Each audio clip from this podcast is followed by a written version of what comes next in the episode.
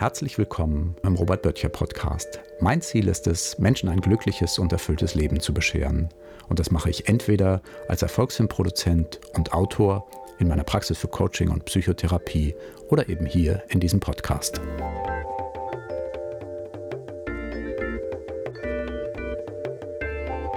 Hallo, herzlich willkommen. Eine weitere Episode. Und wie so oft sitzen wir zu zweit hier. Robert Böttcher, den haben wir gerade eben schon gehört. Mein Name ist Martin Böttcher. Wir sind Brüder, aber wir starten diesen Podcast immer gemeinsam, um im Gespräch vielleicht den Themen so ein bisschen näher zu kommen. Mir macht das viel Spaß. Robert macht es auch Spaß, habe ich so das Gefühl. Mir macht es auch viel Spaß. Ja. Heute geht es um ein sehr interessantes Thema. Es geht um das Träumen. Vielleicht erstmal so gleich vorab so eine Unterscheidung. Wir reden nicht über dieses Träumen, was man während des Schlafs hat. Also nicht dieses, was sich dann nachts im Kopf abspielt, manchmal auch ein bisschen abstruse Geschichten, sondern wir wollen eigentlich über Träume reden, ja, so, so Pläne, so was man vom Leben erwartet, was man sich vom Leben erträumt. Also, wie könnte man das anders formulieren, außer Traum? Sehnsucht, mhm. Wunsch, Herzensanliegen, das, was ja, was mir wirklich wichtig ist, weil ich, was ich erreichen will, was ich in mein Leben bringen will. Ja. Vielleicht mal kurz noch zur Unterscheidung, äh, dieses Träumen im Schlaf, also wie ist das früher, wenn man so ich sage es ja immer wieder gerne, ich bin interessierter Laie, äh, was man früher so gehört hat, Traumdeutung, Freud zum Beispiel. Wie bewertet die moderne Psychologie das mittlerweile? Ist das wirklich, sagt das was über denjenigen, der da träumt, äh, was er träumt oder, oder wie wird das mittlerweile bewertet? Das wird so bewertet, dass man sagen kann, die Deutung eines Traums sagt mehr über denjenigen aus, der den Traum deutet, als über den Träumenden. Natürlich müssen wir Freuds äh, Leistung, sein Lebenswerk wertschätzen. Er ist, kann man sagen, der Begründer der modernen Psychotherapie und hat mit seinen Ansätzen wirklich viel bewegt. Und gleichzeitig, ja, wie ich das gesagt habe, ist die Traumdeutung in dieser Form nicht mehr aktuell. Ähm, es gibt immer noch sehr, sehr viele offene Fragen, aber wir wissen mittlerweile, dass es eher darum geht, ähm, dass die Träume eine Verarbeitung des Tagesrestes sind, worüber wir, womit wir uns am Tag viel beschäftigen. Davon träumen wir viel. Mhm. Und natürlich träumt man manchmal auch von Dingen, die einem Angst machen. Das äh, ist dann wahrscheinlich wirklich eine, eine, unmittelbare Folge davon. Aber wie ist das bei dir in der Praxis? Kommen da manchmal Leute und wollen von ihren Träumen erzählen? Ja, das kommt manchmal vor, nicht so oft. Die meisten Klienten wissen, dass ich zukunftsorientiert bin. Also von den Nachtträumen wollen sie nicht so oft erzählen. Oder dann ist meine Frage eigentlich immer, was ich da genau für sie tun kann, was sie von mir möchten, mhm. wenn wir darüber sprechen. Und dann sprechen wir natürlich darüber, dass Traumdeutung ähm, ja so eine Sache ist. Ähm, ich spreche viel lieber über die, die Wünsche und Sehnsüchte, über diese Träume, und darüber wollen wir ja auch hier sprechen. Träume deiner Kindheit hast du es genannt, weil natürlich viele unserer Lebensträume auch schon ganz früh anfangen, sich natürlich auch manchmal komplett wandeln. Wie war das bei dir? Also als du, ich kann mich bei dir nicht erinnern, dass du irgendwie mal früher so als Kind gesagt hast, ich will das und das werden oder das und das ist so mein Lebenstraum. Aber hattest du sowas oder war da was, irgendwas da? Äh, ja, also ich habe, das hatte ich, aber wir haben vielleicht nicht darüber gesprochen. Mhm. Ich habe äh, eine Erinnerung, die äh, mich heute natürlich fast ein bisschen äh, beschämt oder mir peinlich ist. Da war ich bei meiner Patentante, ich weiß nicht, wie alt ich war, zehn. Ähm, und dann hat sie mich gefragt, was ich gern werden möchte. Und dann habe ich diesen Begriff gebraucht. Ich, ich konnte ihn damals nicht einordnen. Ich hatte ihn irgendwo aufgeschnappt ich weiß gar nicht wo, und habe gesagt, ja, ich würde gerne äh, völkischer Beobachter werden. Ich wusste damals nicht, dass es ein, ein Begriff aus dem Nationalsozialismus mhm. äh, ist. Sondern Nazi-Zeitung. Ja, mhm. sondern ich hatte so diese Vorstellung, es ist ein Mensch, der, der andere Menschen beobachtet, der darüber nachdenkt und vielleicht was darüber schreibt oder irgendwie anderen Menschen mit seinen Beobachtungen hilft. Ähm, genau, das habe ich damals zu ihr gesagt und später, als mir das dann bewusst geworden ist mit, mit 14, 15, wo dieser Begriff äh, herstammt, war mir das unglaublich peinlich. Ähm, Hat sie nichts dazu gesagt? Nein. Ah, interessant. Sie, ja. ja, sie hat das nichts dazu gesagt. Ähm, heute denke ich, ich muss von dem Begriff absehen, aber dieser Wunsch, ähm, die Welt zu verstehen, Dinge zu beobachten und dann eine Rückmeldung zu geben, Vorschläge zu machen, wie es besser laufen könnte, ja, das war offensichtlich damals schon vorhanden. Hm. Kannst du, ich stelle dir jetzt mal eine Frage, kannst du dich erinnern, dass ich sowas hatte, wie so ein Lebenstraum? Oder hast du dir mal rüber, darüber einen Kopf gemacht, was ich vielleicht früher so als, als Traum für mein Leben so gehegt habe? Ja, nicht in der, deiner frühen Kindheit. Ich weiß, als du sagen wir so, so 15, 16 warst, dass du mit deinem guten Freund, ähm, dass ihr Filme gedreht habt mhm. und dass du äh, ja Regisseur und Filmschaffender werden wolltest. So das, das habe ich so in Erinnerung als einen deiner Träume. Ja, ich glaube, Traum ist da zu viel gesagt. Das war, ich kann das fast sagen, Zeit meines Lebens so, dass ich eigentlich nicht genau wusste, was ich mal werden will, jetzt so beruflich oder wie sich das entwickelt. Hatte immer mal so Schwärmereien, als ich klein war, viele Western gesehen und irgendwie war dann so einer meiner Wünsche, dass ich selber mal so Darsteller in so einem Western werde, äh, irgendwie in so einer blauen Uniform. Das fand ich irgendwie ganz interessant. Ähm, später dann, weil ich einfach nicht wusste, was ich so nach der Schule machen sollte, habe ich mal kurz überlegt, ob man ja Filme macht oder vielleicht irgendwie in die Filmbranche so reingeht, aber nicht als Schauspieler, sondern eher so hinter den Kulissen.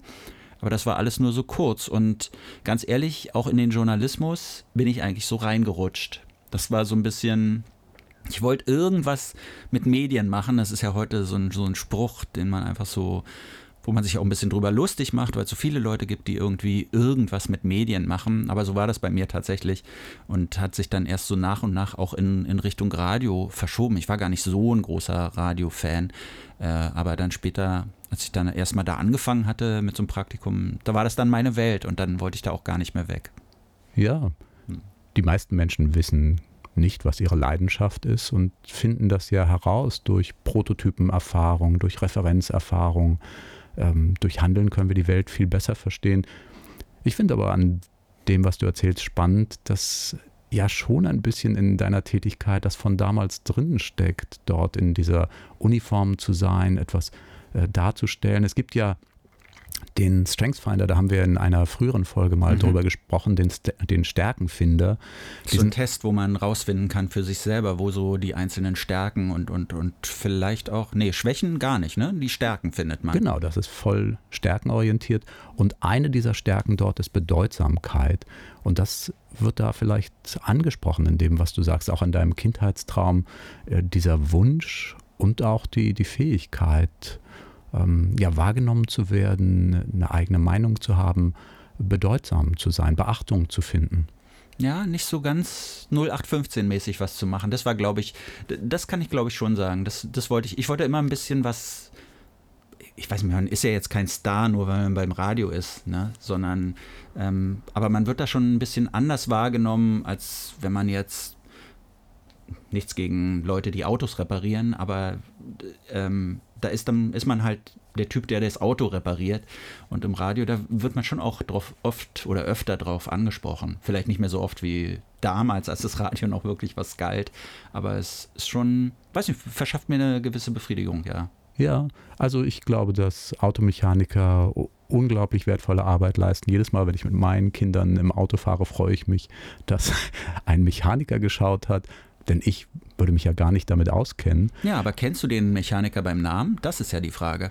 Ähm, den sozusagen denjenigen, der am Schalter in der Werkstatt arbeitet, den schon am, am Counter, aber den Mechaniker selbst nicht. Das mhm. stimmt.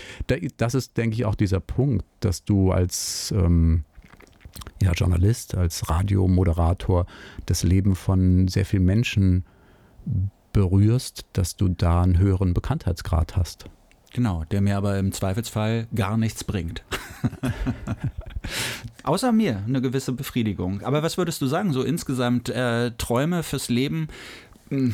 Werden ja auch manchmal so ein bisschen als Spinnerei abgetan. Mir kommt da immer dieser Marius Müller-Westernhagen-Song äh, in den Sinn. Hier, deine Mutter sagte, Klaus, zieh dir bloß die Schuhe aus. Und dein Vater sagte dann, was der Klaus am besten kann. Und dann gibt es doch diesen Refrain, äh, Klaus, verdammt, du träumtest doch davon, dein eigener Herr zu sein. Und ich glaube, er wollte eigentlich Tänzer werden. Ne? Mhm. Und ähm, das kommt mir immer so ein bisschen in den Sinn, dass, dass diese Träume manchmal auch so von außen geblockt werden. Ja, das ist ja das Entscheidende, dass wir sie nicht blocken lassen. Deswegen sprechen wir hier auch darüber, deswegen spreche ich viel mit meinen Klienten darüber, dass wir in Kontakt kommen mit dieser Energie und wirklich diese Perspektive einnehmen. Nur wer den Mut hat zu träumen, hat die Kraft zu leben. Das auch an, an deinem Beispiel ja sehr schön. Wir müssen nicht genau das machen, was wir uns in der Kindheit erträumt haben, aber wir können uns mit dieser Energie verbinden und unser Leben damit bereichern. Mhm.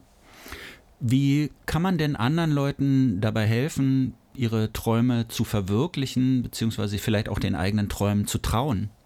Indem darüber gesprochen wird, ein Bewusstsein dafür geschaffen wird, indem man anderen Menschen hilft, sich einen guten inneren Zustand zu bringen, um in Kontakt zu kommen mit diesen Träumen der Kindheit ähm, und sie dann am besten aufzuschreiben und zu überlegen, wo kann ich diese Energie wieder spüren ja, und dann, wie immer, Schritt für Schritt ähm, sich in diese Richtung bewegen. Mhm. Das wäre vielleicht auch ganz interessant jetzt für uns zu erfahren, die Träume von unseren Hörerinnen und Hörern. Vielleicht wäre das ganz gut, da mal nach Erfahrungen zu fragen. Genau, also liebe Hörerinnen und Hörer, ähm, wenn ihr Lust und Zeit habt, äh, schreibt uns doch gerne, was sind die Träume deiner Kindheit gewesen oder auch in der Gegenwart. Welche dieser Träume hast du bisher schon verwirklicht? Welche sind noch ungelebt? Welche sind kurz davor, reaktiviert zu werden und dein Leben zu bereichern? Und welche Fragen tun sich da vielleicht auch auf, bei denen wir hier helfen können? Also du, Robert, ich vielleicht weniger. Na, du hilfst, glaube ich, auch sehr, indem du diese Fragen stellst. Ähm, aber wir können die ja gemeinsam im Gespräch dann besprechen. Ja, am besten einfach per E-Mail coaching at lebenserfolg-böttcher.berlin coaching at lebenserfolg-böttcher.berlin Böttcher mit OE, obwohl wir uns eigentlich mit Ö schreiben. Robert, wir sind schon wieder am Ende angelangt. Ging ziemlich schnell vorbei diesmal. Das liegt aus meiner Sicht an den Träumen. Es ist, macht einfach Spaß, darüber zu sprechen, sich damit zu verbinden und die Zeit vergeht wie im Flug. Mhm. Und gleichzeitig muss natürlich jeder seine eigenen Träume finden und leben. In diesem Sinne, vielen Dank fürs Zuhören. Viel Spaß beim Träumen. Tschüss. Diese Ausgabe des Robert Böttcher Podcasts ist leider vorbei, aber es gibt noch viele weitere Episoden. Man findet sie dort, wo es Podcasts gibt. Robert Böttcher ist am besten über seine Seite zu erreichen im Netz erfolgsfilm-böttcher.de Erfolgsfilm-böttcher.de Böttcher mit OE